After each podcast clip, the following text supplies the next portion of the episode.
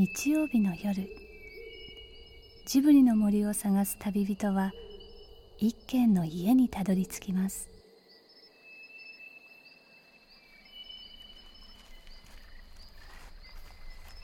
ジブリの森のラジオの川のほとり。そこに立つレンガの家はスタジオジブリ鈴木敏夫さんの隠れ家です。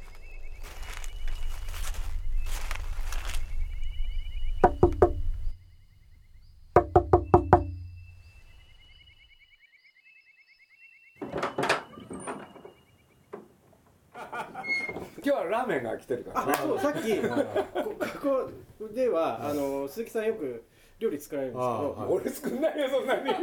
あ作るんですか？いやいろんな人に作らせて失敗して結局自分で作るラーメンになるんですけど。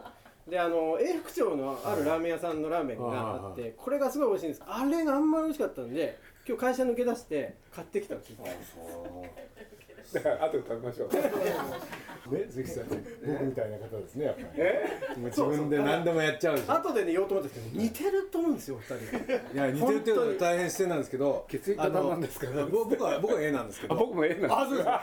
で言っていいですか？あのねまず全部自分でやっちゃうんでしょ？そう全部自分でやっそれちゃから怒るときは大きな声で怒るんですよ。うそうです。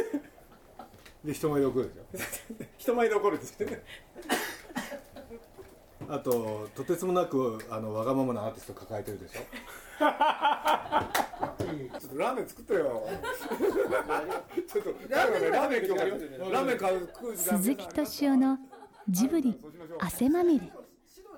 この番組はウォルト・ディズニー・スタジオ・ホーム・エンターテイメント読売新聞ドリームスカイワード JAL の提供でお送りしますあのみんなそれでタクシーやなんかがトイレ使うんですよねあそこのね。そう。よく知ってますね。はい僕この辺よく。えなんでなんで詳しいんですか？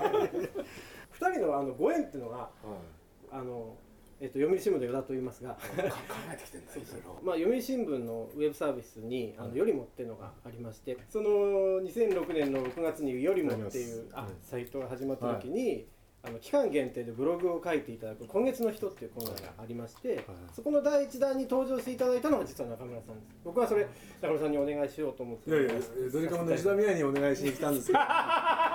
吉田美也っていうのは文字を書かないんですよ詩以外では。あでそのやっぱり詩を書く時以外に文字を書くっていうのはものすごい時間がかかるんですよ。そのちょちょちょちょっていうのはできないと。苦手なんですよ。それで隣見たら僕がいたわけじゃないですか。隣にいみたいか書けそうだなと思って嘘。いやそんな。じゃあもう引っ込みつかなくなっちゃったから しょうがないからいやいや僕が大胆で、はい。たら中村さんの書かれるブログがすごい面白くって、で、ね、あのファンの方からも評判良くてこドリカムの公式サイトに引っ越すことになったんですよ、で7 6月に始まったんですけど7月から始めてもらったのは実は鈴木さんだったんです覚えてます？いや覚えてるよ俺。ゲド戦記の方から。そうやったよ。で7月に鈴木さん始まった時に多分それまで中村さん僕には全く関心なかったと思うんですけどメールが来たんです今日ねそれ持ってきちゃったんですけど。え嫌なやつだなもー、なんかすごいなんかシナリオができてるねちょっとね「 Dear 与田さん、う、うん。えー本当にいろいろありがとうございました」あれそれいつですか？これね7月5日です。だから鈴木さん始めていい2006ですか2006年、はい。えーさて与田さんがジブリさんとお仕事されていたとは知らず知っていたらもっといろいろお話できたのにと悔やんでいます。実は僕のプロデューサーとしての目標の一つはスタジオジブリであります。内緒ですが中村。どういうことなんですか？でこれが僕頭にずっと残ってて大きな大きなお世話焼くのが仕事ですので僕の場合でいつかお会いしていただきたいなと。汗かいちゃって。春一番が吹いた週末のなんだか気持ちいい夜。レンガ屋に乗り付けたのはあのドリームズカムトゥルーの中村雅人さんと読売新聞の依田健一さんです。鈴木さんが羨ましいのはねあのこれはう鈴木さんがメディアを通してとかご自分でおっしゃってるのを全て信じればあれなんですけど好きなことやってるんですよねで楽しいこと。常に鈴木さんが楽しいと思うことをやってるんです。鈴木さんいつもあのジブリの音楽の売り方あるじゃないですか。もうめちゃめちゃですもん。音楽業界から言わせると。あそうなんですか。いわゆるめちゃめちゃですよ。あそうなんですか。この何を教えこのてください。やいやもうあのねだからすごいんですよ。で例えばこの前この前もね鈴木さんのドキュメンタリーこの前っていうかまあ何年か2年ぐらいのドキュメンタリー見ててそのジャケットについてなんかアイディア出してるんですよ。もう好きなこと言ってますから。でも好きなこと言わないんですか？いや好きなこと言えないですよ。やっぱりフォーマットがありますから我々っていうのは。どうしてもそのやっぱりあの大きな大きな事務所やその出版社や音音楽業界が作ったフォーマットがあるんですよ。だからそこからずれちゃ話が始まらないんですよ。なるほど。だから鈴木さんがいつも音楽で主題歌でやられる手法って僕らにとってはもう羨ましくてしょうがない。まず聞いてくれるんですよ鈴木さんが僕らが言うともうありえないありえないっていうかまず僕らからありえないって言いますよね、ままずほら映画もできてないうちから主題歌売っちゃったり。それで誰誰の言うことも聞かないで自分で選んじゃったりとか早さんが選んじゃったりとか。で知らない強みなんですよね。いやだからすごいんですよ。だから逆に僕らがもうハッとするんですよ。こうじゃなきゃいけないじゃないって、なのに何しがらみにっていうかそれになんていうの囲まれてるわけじゃないんですけどでも自分でルールを作ってその自分を閉じ込めてしまうので、あだからジブリさんのその音楽の売り方とかプロモーションを見るとハッとしますよ。もうい一番先にユーザーのこと考えてるからすごいいつも同じこと言ってるよね、まあまあもうやっぱりジブリさんみたいな発想しなきゃダメだって言って。公私混同なんですよ。それがねそれを最近多分ずっと持ってらっしゃったと思うんですけど立ちが悪いので言い始めたんです。よいやもうもうもう言い始めた。は与田君、あの読売大読売新聞のい。記者でしょ、そうなんですよ。でそれがなんていうんですかいわゆるネットっていうのを手に入れて、これで自分でページ作り始めるわけでしょ、そしたら僕知らなかったんですけどね、気が付いたら、その読売新聞の中にね、ジブリのページができてんですよ。すごいですよね。これね、何の断りもないんですよ。それはありえないですね普通ね。読売新聞ってそういうこと許されるのでもおじさんたちはどうやって開いたらいいか分かんないから分からなかったわけでしょ？そうそうなんですよ。だからページが見たことないと思ってたんですよ。ページをね奥の方にしまってあるんですよ。だから開けていかないとね見つからないようにできてるんですよ。手が込んでんですよ。知能犯だね。だから確信犯でしょあれ上司も聞いてるんで。そんなこと話してんじゃないの今。なんでいい話聞いてくれて鈴木さんここではっきりさせましょうねやっぱり。ここでジブリとやっぱり。与田君のさやっぱり位相をしっかり修正しておこうよ。いや今日僕はね褒めようと思ってるんですよ。だから。いやなんで褒めようと思ってるかっていうとね昔の記者ってそうだったんですよそうなんですかだって新聞記者がさ今みんな真面目になっちゃったじゃんもうどうやって放送するんですか次 話がよく道それたけれどそれでその僕も周り見てて僕そんなに年いってないんですけどあのみんなすごい真面目だと思うんですけどね、はい。すごい真面目だと思うんですけどあんまり無茶する人っていないんだなっていう印象があるんですよね。いや無茶しなくても食えるから。ななんだかんだ。あのやっぱり恵まれて恵まれてるというか豊かな国ですよ日本は。ご飯が食えないってことないですよね、全てはやっぱりお腹が空いたのが原因で何でも我慢できるし仕事も我慢できるしそねそりですね。辛い上司の言うことも聞けるしどうしようもないんですよ。飢えてないと。だから不景気だ不景気だって言うけどね相変わらずゴミはいっぱい出てるわけですよ。だからやっぱり日本はね不景気と言いつつまだ本当の不景気が来てない。これからゴミが少なくなる日。ねうん。あとみんなが必死で働く日ですよねえ。だって生物としてやっぱり僕はよくうちの社員に言うよね。もう俺たちは仕事してんじゃないと。ねあの休みが欲しいとか、そういうことじゃないと。俺たちは食べるために毎日漁に出なきゃいけないあの獲物を取りに行くために、まあ、男も女もですね今はね。だからそれだったらその人生っていうことは漁に行くことですよね。その食事を取ってくることが人生でその人生を趣味で暮らしたいとか そうそういうことじゃなくて。でもみんなそこにやっぱり不満を持っちゃうでしょ？だから辛くなっちゃうんだよねきっと。でも今日も食べられたっていうことがすごく嬉しければいや土日なんてないんですよやっぱあれは土日ね。土日はやっぱり西洋のプロパガンダですよね。そう。中村さん本当休まれないですよね。いやいやだって寮に行かないとうちの子供たちが食いっぱぐれちゃうんだもん小石君だそうそうそう。いやでも本当に本当にそういうことだと思うんですよね。いや僕は厳しくやれとかそういうことじゃなくてだからみんないろんな問題抱えてるだろうけれどもしょうがないなと思うの。だからそういう意味ではみあの満たされてるから。そういう時代って例えば映画でも音楽でもいわゆるなんていうんですかその作品を作っていくのってすごい難しくないですか？要するに時代がもっとヒリヒリしてた時って心も多分ヒリヒリしててなんていうんですかねこう音でもね。楽がもっと切実に必要だったり映画が切実に必要だったりって時だから代映画だけで言うと日本が貧しかった時やっぱりすごいのできてんのよ。なぜか。そうでしょ。不思議なんだよね。なぜですか。だって歌だってもっと切実だったんでしょ。多分。分かんないけれど。なんて言うんだろうな。難しいですよね今。今すごく難しいと思うその生物としての機能を忘れちゃってるというか。そう。皆さんがね今回ねモールス信号っていうのを使うんですよ映画の中に。そうするとね彼なりの最大の皮肉なんですよね。まあメールなんかやめろっつって。もうモールス信号でいいんだっつって。でもいやでもこうこれからデジタルな世界でしょ？もう全くデジタルでしょ？で 100%120% デジタルになってその電気が落ちた時に電気が落ちたらモールスはダメだけどでも結局石やなんかを叩くことでモールスが伝わるとすればですよ。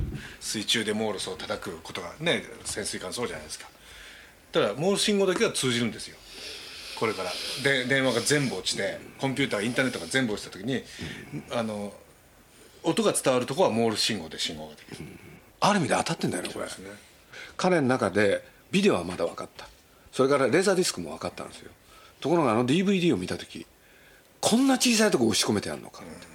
これで映画はダメになるっつって。言ったのよ。ある意味で当たってんだよねこれ。僕本当にそう思うし。だってこの中入っちゃうんだもん。で携帯その他で今見れたりするわけでしょ？どうなのって。だからそれに対してまあ今度の映画なんかねまあできてないうちに言うのはなんですけれどそういうのに対する彼の考えがね明快に出てるんですよ。そのモールス信号なんかそうなんだけれど。どうなのっつって。で僕なんかもうねそれは使わなきゃいけない。そうすると僕に対して彼が文句言ってくるのはねその普段こうやって喋ってる時は何にも文句言わない。ところが僕に対して文句言うのは「鈴木さんメールやってるだろ」うって。すごい素敵。怒って本当に怒ってる。これはね真剣に怒ってるメールを鈴木さんやめなよっつって。こういう時は真剣なんだから。最高。目に浮かびますね。冗談じゃないですね冗談じゃないの。本当に悪いことやってると思ってるんですよね。そう。わかります。それがどれだけねねえーそのそれをやってることによって自分がどうみんながどうなるかやっぱり考えたことあるのかって言いたいわけ。みんな平気でやってるけれどって。真剣なのよいや面白いことがあってあのナウシカの中でそのエンジンを掘るっていう発想あるじゃないですか、ゼロから1を作ることはもうねナウシカの時代はできなくなっててでもそれを修理して再生する技術は持ってるんですよ。でこれはあの当時ナウシカが上映された当時あるいは原作が始まった当時はみんな理解できなかったですそれが。どういう意味か。だけど今音楽の時代にもそれがもう完全に起こってそれが要するにサンプリングっていうものなんですよ、誰も生ドラムは見たことないし誰も生のストリングスは見たことないし、誰もその音の取り方を知らないんですよ。だけどサンプリングしてそれを音楽に再構築するんですよ、でそれはまさにナウシカの時代の音楽。で僕はもうそれ気が付いた時もう鳥肌立ってすごい宮崎さんと思ってもうその DJ たちが音楽を作り始めてミュージシャンが音楽をの特権だったんですよ、ミュージシャンその譜面が読めて書ける人だけの特権だった音楽がどんな人でもそのサンプリングという技術を使えば音楽が使え使えつけ作れる時代になった。でそれがいい悪いじゃなくて。でもすごいなと思って。だから今クリエイターで本当に楽器の音を聞いたことがある人は半分もいないんだよね。なるほどね。だからストリングスってどうやって撮るんですか？実際エンジニアもよストリングス一度も撮ったことない人いっぱいいるの。取り方は分からない。わからない。でドラムっていうのはどういうふうに叩くかも知らない人だっていやまあ僕もそうそういうことだけは多少わかるんでね、例えば CD そのこそ聞いて、簡単に言うと無音の中で歌ってるじゃないですか。変ですよね。変なんですよ。でそのことをみんな変に思わなくなってるもん。でそういうことをやっちゃったわけでしょみんな寄ってたがって。おっしゃる通り。だからドラムやなんかで生であの今の人たちがドラム取るとうノイズが入りすぎてるって言って文句言うんですよその例えばストリングスで服がくそよと音とかさ。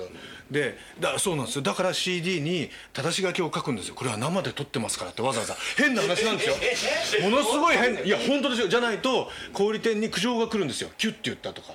人の声が入ってるとかって。人の声入っちゃうんですよ。こうやってギターが弾いててえーって入っちゃうんですよ。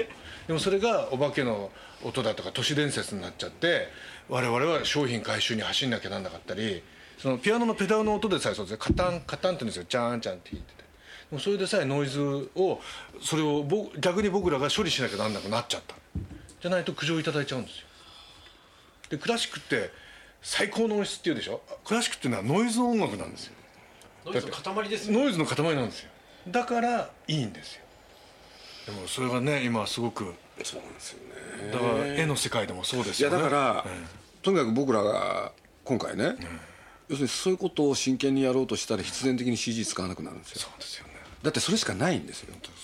要するに戻さなきゃいけない。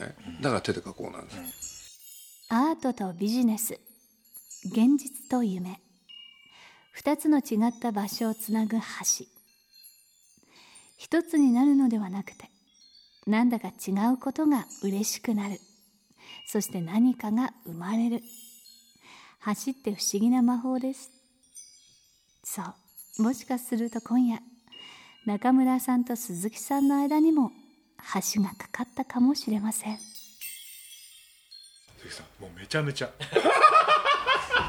中村さんでもドリカムのライブ DVD って今度出るじゃないですか。27日の、はい。去年の「ワンダーランド」ってライブ、国立競技場なんて多分音響空間から考えたらどうやってやるのみたいなだからすごくもう今のやり方にしたんですよ実は。前のライブ DVD まではちょっと意地張ってたんですよやっぱりライブだからそのお客リレーもかかるだろう多少ヘナチョコな音も聞こえるだろうお客さんここであの悪口言ってるお客さんなんか聞こえるんですよやっぱりこうやってね。なんだよ中村なんつってんの。は入ってるんですよもう全トラック聞くんですよそのノイズで苦情いただくから。でちょっと頑張ってたんですけど今回はそのいわゆるそのおアンビエンスっていうかお会場の音を取るのをやめてお客さんの音を取ったんです。逆に言うとでお客さんの音を取ってその時いたお客さんやその臨場感を再現した。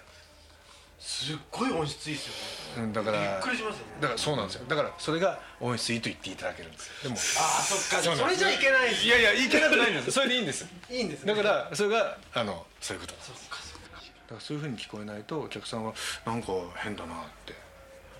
はい。鈴木敏夫のジブリ汗まみれ。じゃあ次の方。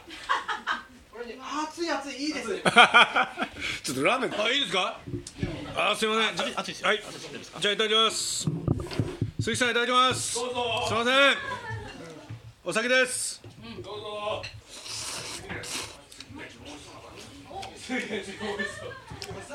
あ美味しい。美味しいです。はい。花丸うまい。いやいや本当ですよ。なんかラーメンみたいですよ。美味しい。あラーメンですかこれ。あそうか。うん。うんごいカツオの味効いてる。その香りがすごい。うん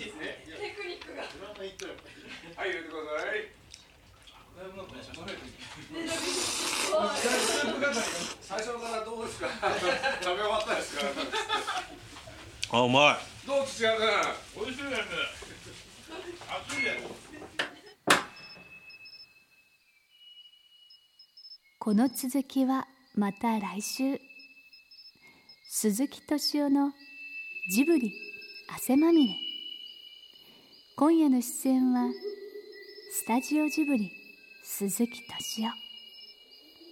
ドリームスカムトゥルー中村雅人。読売新聞依田健一でした。